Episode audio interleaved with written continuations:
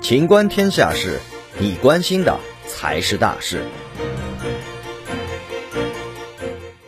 澳副总理不戴口罩遭民众举报。日前，澳大利亚副总理巴纳比·乔伊斯因未佩戴口罩违反公共卫生禁令，被新州警方处以两百澳元（约合人民币九百七十六元）罚款。